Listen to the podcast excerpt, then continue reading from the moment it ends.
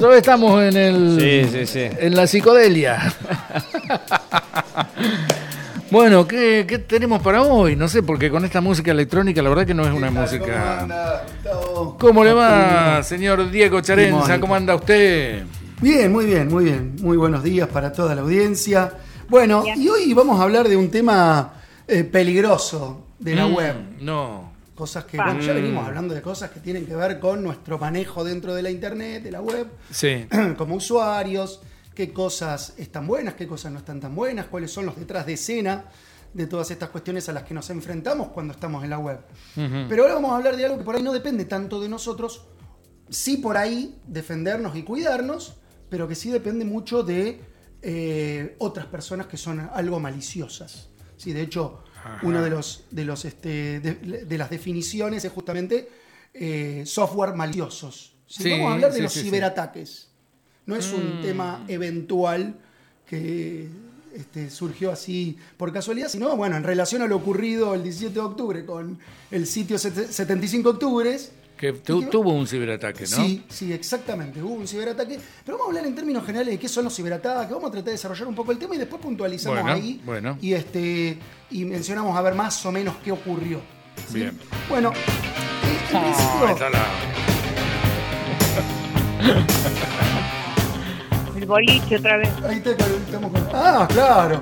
Rocky Balboa de este lado, Sí, defendiéndose, sí. tenemos el antivirus. Claro. De Rocky Balboa, del otro lado está este, Apolo, no me acuerdo de Ah, sí, Apolo, no sé cómo Claro, era, no me Pero acuerdo. están a las piñas, eso es lo Sí. importante. Está mi computadora contra las demás. Bueno, la cuestión es que, claro, a ver, ¿qué es esto de los ciberataques? Un ciberataque es un intento de, eh, de exponer, alterar, desestabilizar, destruir o, en otro, en otro caso, extraer información de una computadora o de una red de computadoras. Son ejecutados por los que se denominan hackers. Claro. Aunque el concepto hacker, mucho cuidado, porque uno piensa en hacker y siempre piensa con el concepto negativo de hacker. Pero el concepto hacker naturalmente no es un concepto negativo.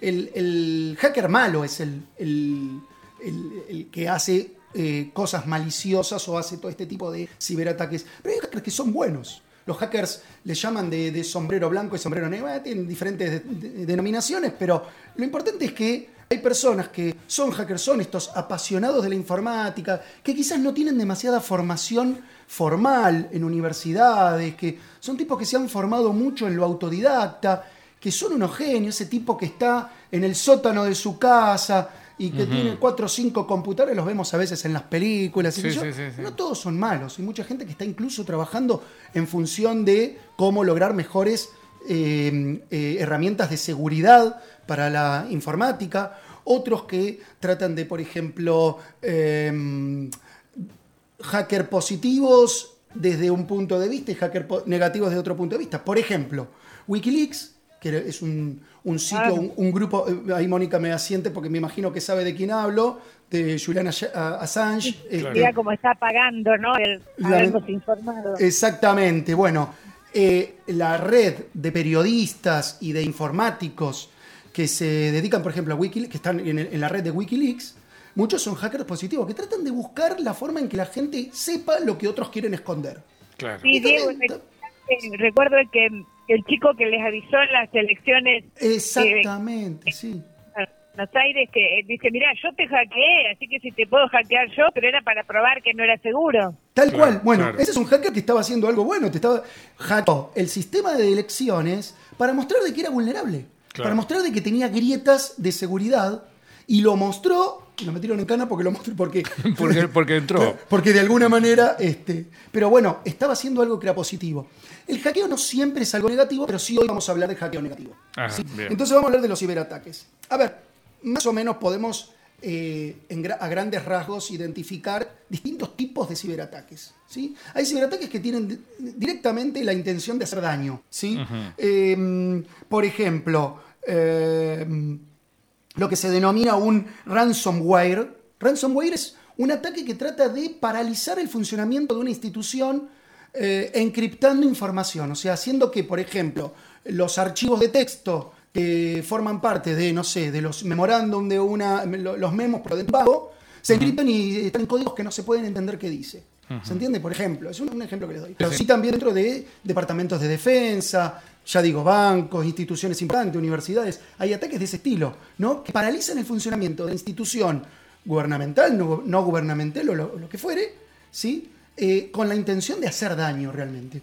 Eh, hay casos, ahora voy a comentar un par de casos importantes, fuertes, ¿no? que hubo de, de ransomware. Después tenemos, por ejemplo, los eh, eh, spyware, ¿sí? que infectan, o sea, es un, como un virus que eh, se, se mete dentro de nuestra computadora y lo que hace es enviar información de nuestra computadora. Por ejemplo, cada vez que pongo una- un nombre de usuario y contraseña donde me estoy logueando en un sitio, este software puede identificar esa información y la manda a través de Internet a quien, por supuesto, me infectó, ¿eh? Claro. al- a, la, a la persona que, que mandó el, el virus. Eh, después está el phishing. El phishing pasa algo parecido, ¿no? El phishing lo que trata de buscar es información sensible de una persona o de una institución, pero es a través del mail, ¿sí? Eh, eh, llega a través de una casilla de mail, es un mail que yo creo que me lo manda alguien o que por ahí es una publicidad donde hago clic para poder ingresar a esa publicidad o, o porque me mandan, mirá las fotos que saqué, no sé, el otro día cuando estuve en las sierras, ¿sí? Y ya hay información, por supuesto, del usuario, eh, funcionan con un sistema automatizado que te manda el mail, vos crees que, no sé, estás ingresando a un link que tiene eh, fotos y en realidad lo que estás haciendo es ingresar a un link que te va a descargar un virus y que lo que va a hacer es enviar información vía mailing también desde tu casilla de mail, por ejemplo. sí, sí, sí. Después hay otros tipos, bueno, los, los, los, eh, virus eh, tradicionales, que los, que llaman troyanos Sí, o este es, gusanos es de los más antiguos, ¿no? de los más antiguos, nacen en los años 80, o sea, nacen con, con la difusión de la informática, o sea, cuando Sí, las el troyano era, hablar de eso era decir, qué sé yo, que perdiste todo lo que tenías en la compu. Hoy casi que ni... Eh, Todavía existe, Ni- ni se pero hay nombra, cosas ¿no? más peligrosas. Ese es el Claro, tema. claro. No es que no, no existan y no funcionen, sino que hay este, eh, eh, ataques maliciosos y ataques eh, cibernáuticos mucho más complejos. ¿no? Esos eran de los primeros. Era un virus que ingresaba a la computadora y de alguna manera te borraba datos o te hacía algún tipo de daño dentro de la computadora. Eh, después está el adware, que em, creo que todos tuvimos algún adware en algún momento, eh, que es cuando te aparecen publicidades. Por Oh. ejemplo, que te- a, la, a la derecha, abajo, Oh, te aparece la publicidad del antivirus. Compra el antivirus, compra el antivirus, compra el antivirus. Y ellos te metieron un número para que vos le compres el antivirus, eso es lo más lindo de todo. Claro, claro. Como los piojos. Claro. Exactamente, ¿viste? Este, y lo tenés que estar cerrando a cada rato, ¿viste? Porque claro, por ahí si tenés un antivirus que tenés la versión gratuita, en realidad uno mismo le dio permiso al antivirus para que te eh, inserte ese software eh, que lo que hace es simplemente mostrarte una publicidad. Bueno, existen en los teléfonos celulares, habrán visto que por ahí uno se descarga una aplicación eh, para lo que sea, ¿eh? una aplicación para hacer un tracker de running, por ejemplo, para que te haga el seguimiento mientras vas corriendo, lo que fuere, y por ahí de repente te empiezan a aparecer publicidades de comprate la riñonera tal, comprate sí, la- sí, el, no sé, el- Las zapatillas. las todo- lo que tiene que ver con eso. Con eso que vos. Y sí. Bueno, esos son adware. Este, que si bien no son tan maliciosos, tratan de que uno. Molestan. Molestan. Son molestos. ¿sí? No generan daño, pero molestan. Bueno, eh, hay casos de ciberataques emblemáticos, hay varios, ¿no?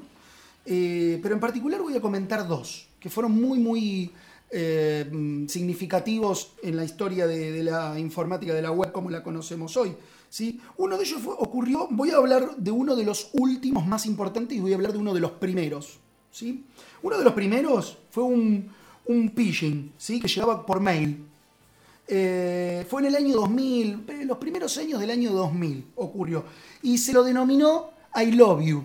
¿sí? Porque Ajá. te llegaba un mail que el asu- en el asunto decía Love letter for you. O sea, una carta de amor para vos.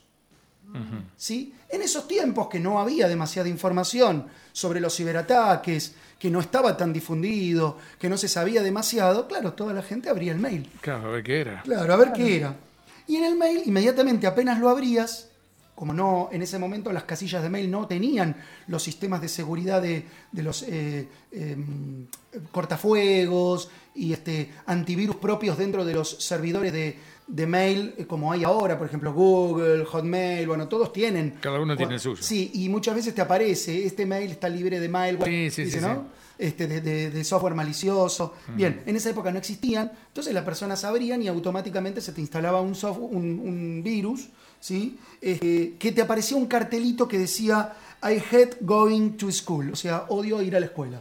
Decía, el- el- y, y se te empezaban a borrar eh, datos, eh, se te reemplazaban los eh, los archivos JPG que eran de imágenes y de música Sí. se iban reemplazando por distintos virus que lo que hacían incluso era como los troyanos algunos. Se replicaban, se autorreplicaban y se autovolvían a enviar por mail. Sin que vos Ajá. lo- te, te dieras cuenta. Tu Sí, propio sí. mail le mandaba a tus contactos. Eso es lo que hace el phishing, Sí, ¿no? sí. El- el- el- Esto también se veía mucho antes, Sí, ¿no? que- Que de- del mail de una persona, sin que esa persona lo sepa, estaba mandándole a otros contactos. eh, Exactamente, eso es lo que hacía este. Bueno, a ver, eh, dicho así, parece bueno algo bueno, perdiste un par de canciones, perdiste un par de más. Les cuento que fueron 60 millones de computadoras infectadas Ah. en el año 2000 y las pérdidas se estimaron por 1.200 millones de dólares. ¿eh? Porque, este, digo, generaba muchos conflictos a nivel de información sensible, este, a veces de instituciones, a veces de, usuarios.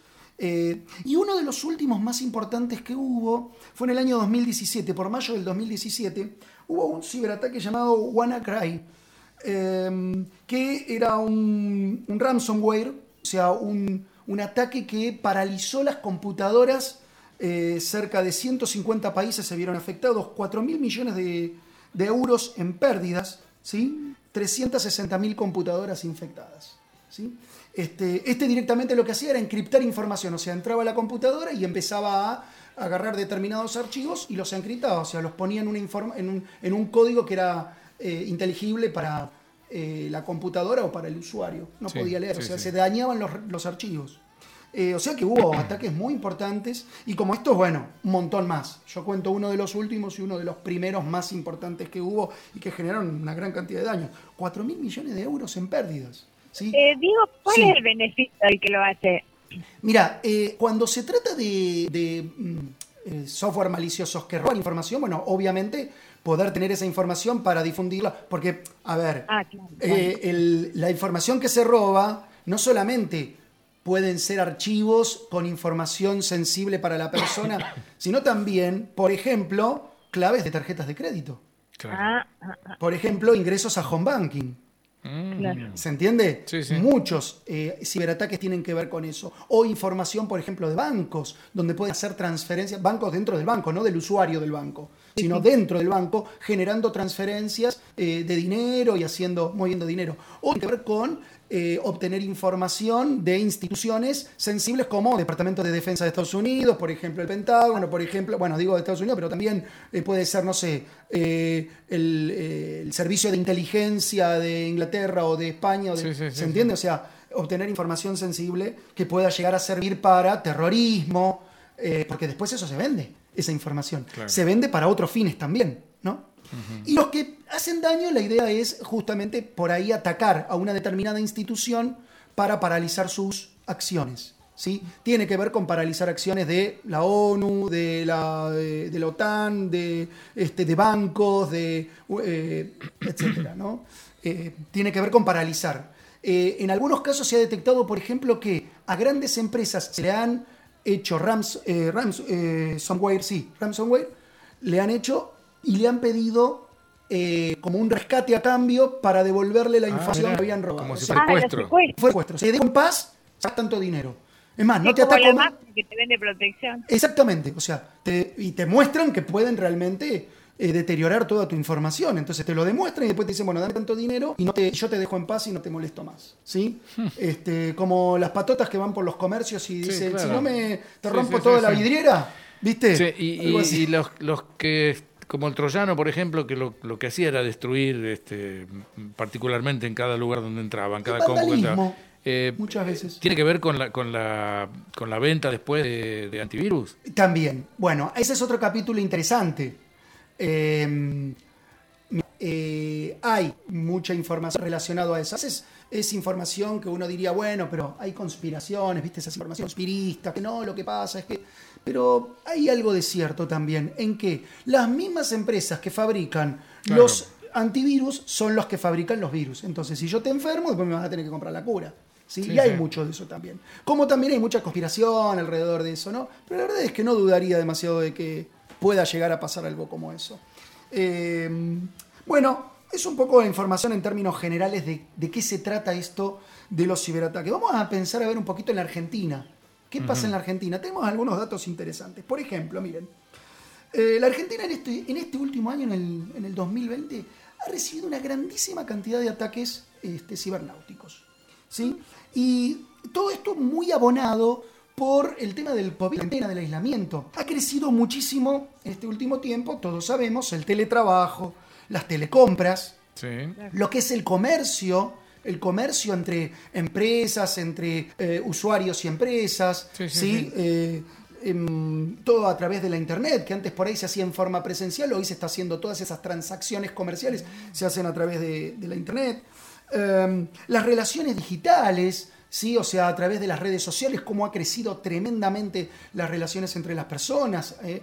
Entonces, bueno, todo esto que ha ido muy en aumento, también trae en aumento lo que tiene que ver con los ataques, porque donde hay una circulación de más circulación de información, más circulación de dinero, más circulación de este, eh, datos que pueden ser sensibles para alguien que les interese, eh, y también esto de paralizar una empresa, porque hoy en este momento paralizarse una empresa está pasando todas sus transacciones comerciales por internet, está muerta.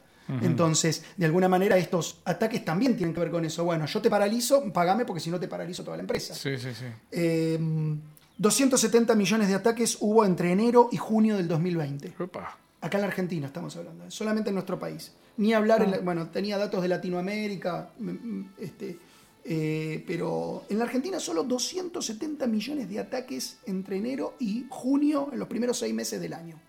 Hubo. Eh, muchos de estos ataques son ataques de tipo de fuerza bruta que se llaman.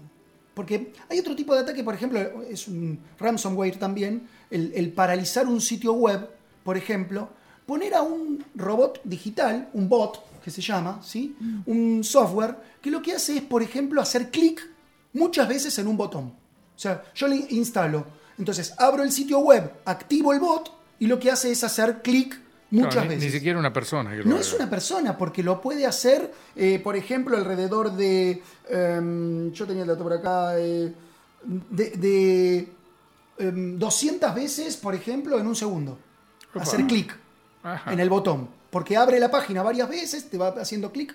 ¿Sí? Este, eh, realmente son. Y esto es lo que pasó con, con este último Exactamente. del 17. Exactamente. Fue un ransomware que se trató de un ransomware de fuerza bruta. O sea, fue un ataque, pero fue bastante más complejo el ataque. El ataque se identificó que fue preparado con varios días de anticipación porque eran distintas computadoras en el mundo. Muchas de ellas efectivamente se cree que estaban ubicadas en otras partes del mundo, no solamente acá en la Argentina eh, y otras con lo que se llama un VPN. Un VPN es simular que una computadora, es un software que hace que eh, simula que una computadora que esté ubicada en un lugar del mundo pareciera que está en otro. Ajá. Porque utiliza un IP, que es el, el IP es el número de documento de la Sí, computadora, sí, sí, como sí. del dispositivo. ¿eh? Todos los dispositivos que están conectados a Internet tienen un IP. ¿sí? Bueno, ese IP corresponde a otra parte del mundo. Claro. Entonces hace como una simulación, como que parece que mi computadora está en Madrid, pero en realidad estoy en Córdoba. ¿Sí? Sí, sí, sí. Bien, entonces se han utilizado distintas computadoras porque se trató de levantar el, el sitio varias veces y cuando se bloqueaba, por ahí se identificaba el ataque de dónde venía, se bloqueaba de ese lugar y empezaba a venir el ataque por otro lado. Son como misiles que te mandan, ¿eh? porque es un software que te está tirando, eh, ya digo, 200 clics en, entre 1 y 10 segundos. En el clic, en el ingresar al sitio. ¿Hay formas de evitar esto? Sí, hay maneras de evitarlo. Por ejemplo, una de las maneras son los captcha. ¿Saben lo que es un captcha? ¿Vieron alguna vez que.? No, yo conozco los captcha, pero de otra pero, forma. pero lo que sí, lo que son. Sí, sí, sí, otra. Son cuando, para que no saber que no sos una máquina, que te hacen Exacto. repetir números. Muy bien, exactamente. Me dan 10 veces porque nunca Bueno, yo creo que justamente el sitio de 75 octubre no puso un captcha justamente Ah. para facilitar el ingreso de las personas sin tener en cuenta de que podía haber sido una vulnerabilidad muy seria y que podía haber sido atacado. ¿no? Claro. ¿Por qué? Porque el captcha hubiese evitado eso. Eh, justamente los ransomware de, de fuerza bruta son evitados con los captcha. Los captcha son eh, un sistema de validación de que la- la- quien está tratando de ingresar al sitio es una persona y no una máquina. Sí, sí, sí. ¿Cómo funciona? Y bueno, te ponen, por ejemplo, una palabra o un código alfanumérico, ¿sí? O Sí, una que tenés palabra. que completar o tenés que... algo que, sí, sí. que está como en una imagen que no es legible para una máquina, pero sí es legible para un ojo humano. Claro. ¿Se Claro. entiende? O sea, no hay un sistema de inteligencia artificial que pudiera identificar eso, pero sí una persona lo puede identificar porque está entre una trama, o porque tiene puntitos y rayitas, o porque está puesto de una manera con las letras separadas. Entonces no puede Y no sabes eh, mayúscula. Tal. Exactamente. Y a veces hasta con imágenes. Por ejemplo, te aparece un cuadro donde son un cuadro de 3x3, o sea, hay nueve dibujitos y Sí. en tres de ellos hay un semáforo, por ejemplo. Entonces dice, ¿dónde está el semáforo? Y vos tenés que marcar. Este, después, ahora hay unos captchas que son mucho más, eh, más interesantes. O sea, han puesto inteligencia artificial al servicio de la seguridad. ¿Cómo es? Hay algunos que dice, haga clic aquí para saber que no es una máquina. Y vos tenés que hacer clic en un cuadrito nada más. Decís, ¿cómo sabe? ¿Cómo? Porque también yo a una máquina la puedo... Porque cuando vos entras al sitio, inmediatamente lo que hace el, si- el, el captcha es identificar el movimiento del cursor. Identifica cómo se está moviendo el cursor Ajá. y tiene patrones identificados donde puede decir esto es una máquina, esto es un humano. Ah, mira. Entonces, cuando vos movés el cursor para ir a la casillita donde tenés que clicar para poder identificar que sos un humano, ya te estaba identificando como humano. Ya el movimiento del cursor lo identifica por los patrones este, que sos un humano. O sea, es un sistema de inteligencia artificial que está justamente diseñado para poder identificar que el movimiento es un ser humano y no una máquina. ¿Sí? Mira vos. Este, bueno, esa es una forma de bloquear Sí, sí. estos eh, ransomware de, de fuerza bruta. Pero también hay un, mo- un montón de otras cosas que los usuarios tienen que saber. Vieron que siempre en la columna terminamos con algún consejito o algo para reflexionar. Bueno, tengamos en cuenta tener contraseñas seguras. Contraseñas que tengan eh, caracteres alfanuméricos y, y de símbolos. O sea, un guion, un asterisco, mayúsculas en algún lugar donde no debería estar. Claro. Que no sean datos propios del usuario. O sea, no pongas tu número de documento o tu dirección o el nombre de tu esposa. Porque eh, son datos que son fácilmente identificables. Claro, sí. Ya sea en la cuenta bancaria, en la tarjeta de crédito, en, la, en tu casilla de mail, en las redes sociales. ¿sí? Tener siempre antivirus, buenos antivirus. ¿sí? Este, mm, hay antivirus de pago que no son tan caros. ¿sí? Yo, por ejemplo, bueno, no quiero promocionar ninguno, pero bueno, hay, hay varios que no son tan caros y que por ahí contratás una licencia para tres computadoras por poco dinero y de alguna manera tenés cierto defensa eh, contra, contra los virus y contra los troyanos y demás. Sí. Después las empresas también tienen los tokens. Token- un token es un sistema en el cual la- los bancos lo están utilizando mucho, donde para poder ingresar, por ejemplo, hacer una transferencia, que es una de las operaciones más sensibles dentro de, una- de un, de un home banking, ¿sí? una transferencia, bueno, tenés que poner un código que se te manda por teléfono celular. Entonces lo vas a recibir vos solamente porque está asociado a tu teléfono celular. Claro. Eso es un token, por ejemplo.